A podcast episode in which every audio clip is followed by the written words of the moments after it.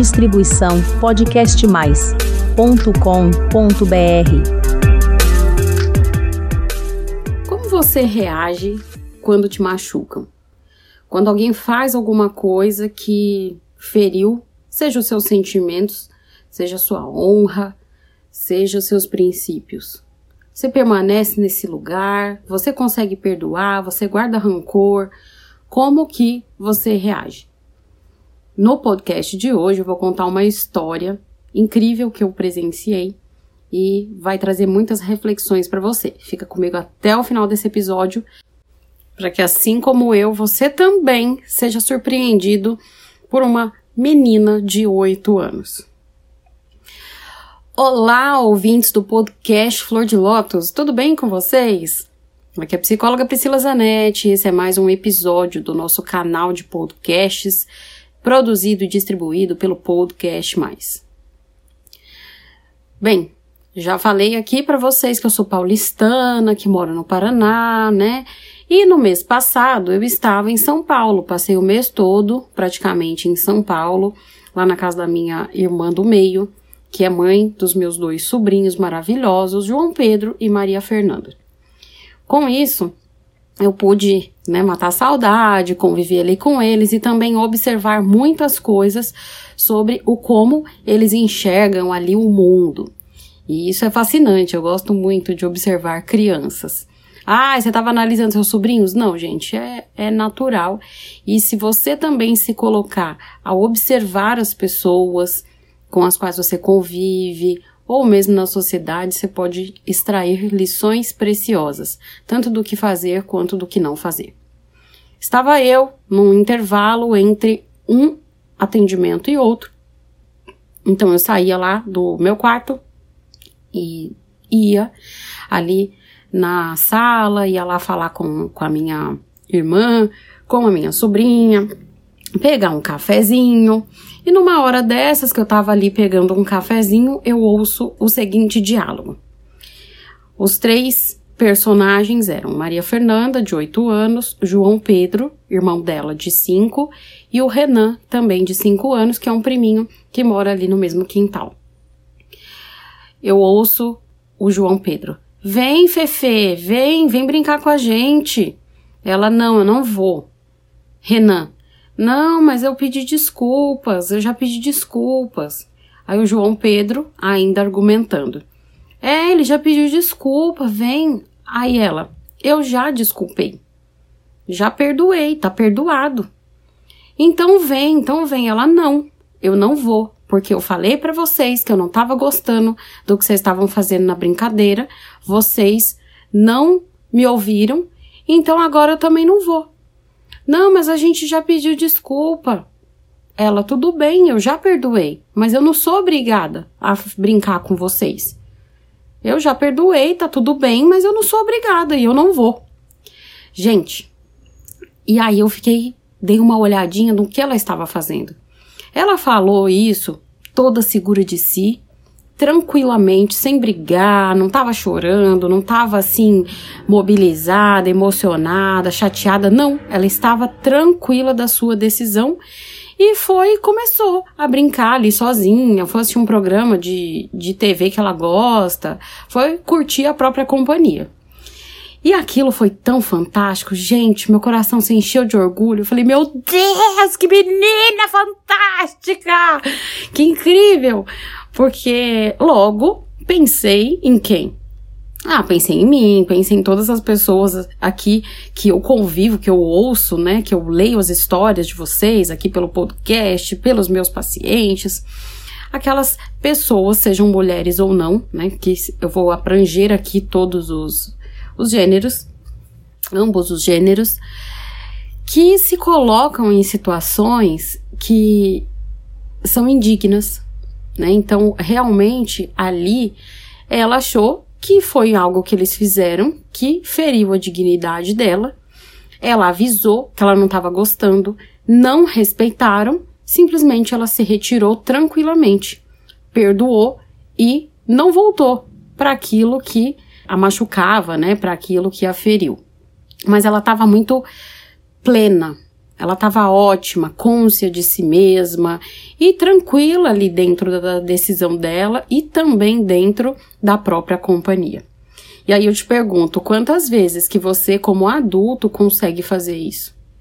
Seja um amigo, seja um familiar, seja no relacionamento amoroso ou seja no trabalho, todas as esferas com as quais a gente convive, é normal que a gente passe por situações complicadas e que muitas vezes, por medo de ficar sozinho, a gente faz o quê? A gente aceita ser maltratado.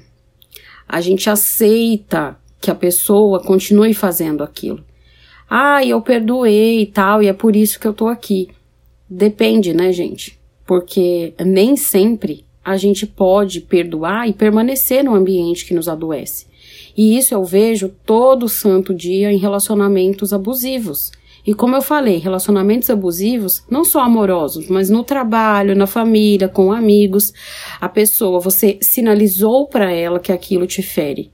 Ela continua fazendo porque ela ignora absolutamente os seus sentimentos e, inclusive, a própria atitude ruim. Ela não quer mudar.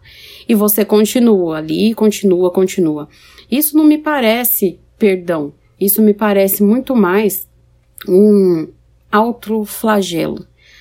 Aquela coisa de que você fica ali se autoflagelando, se machucando, porque de alguma forma você tem medo.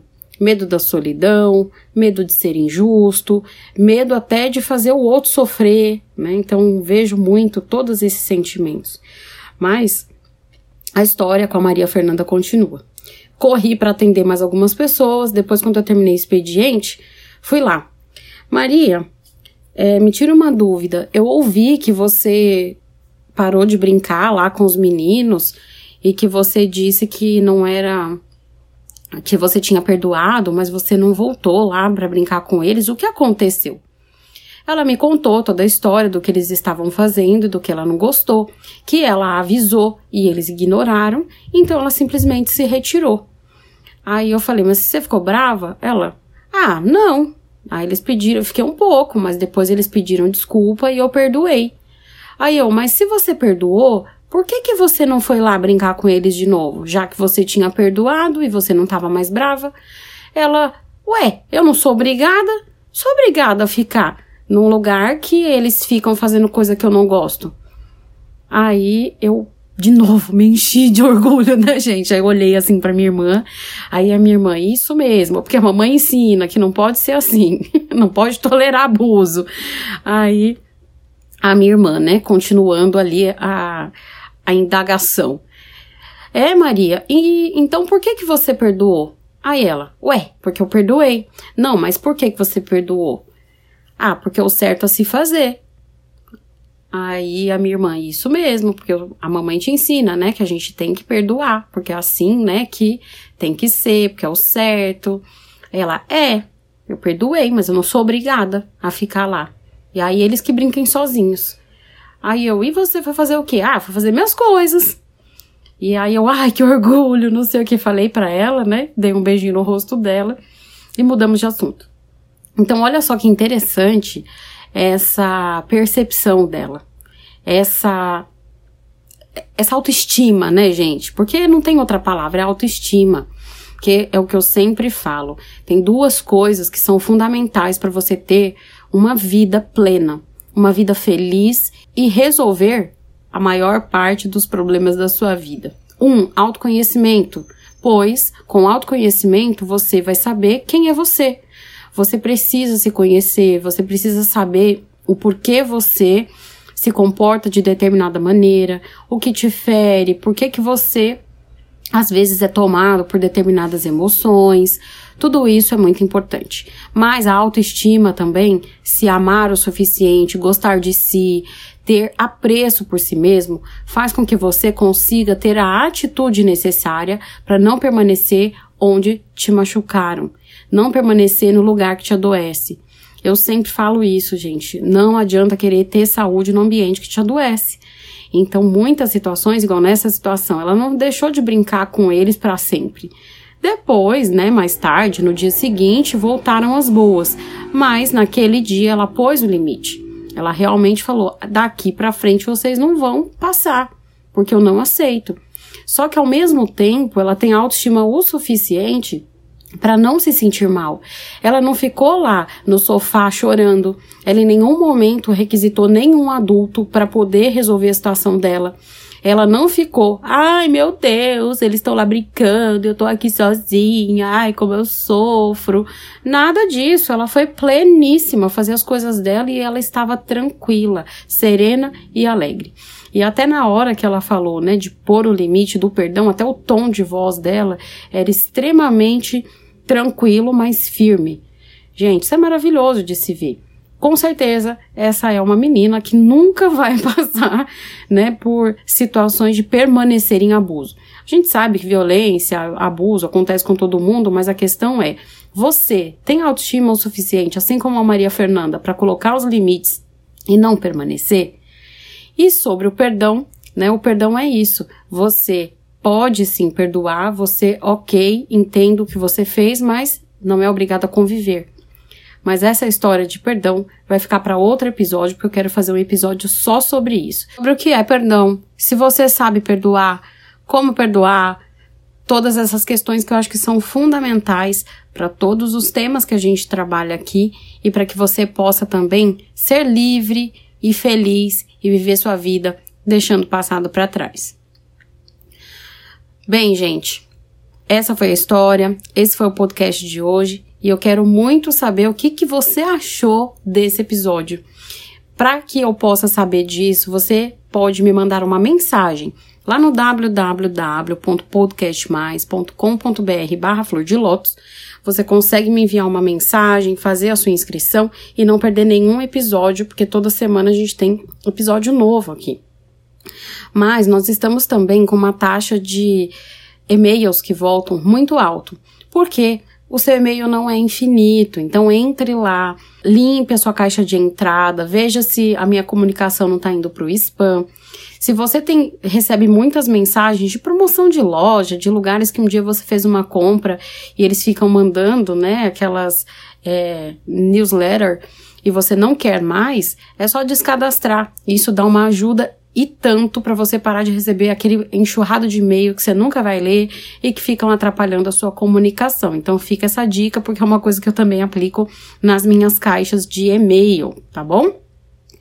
Bem, por hoje eu vou ficando por aqui. Eu aguardo a sua mensagem e um beijo e até o próximo episódio. Distribuição podcastmais.com.br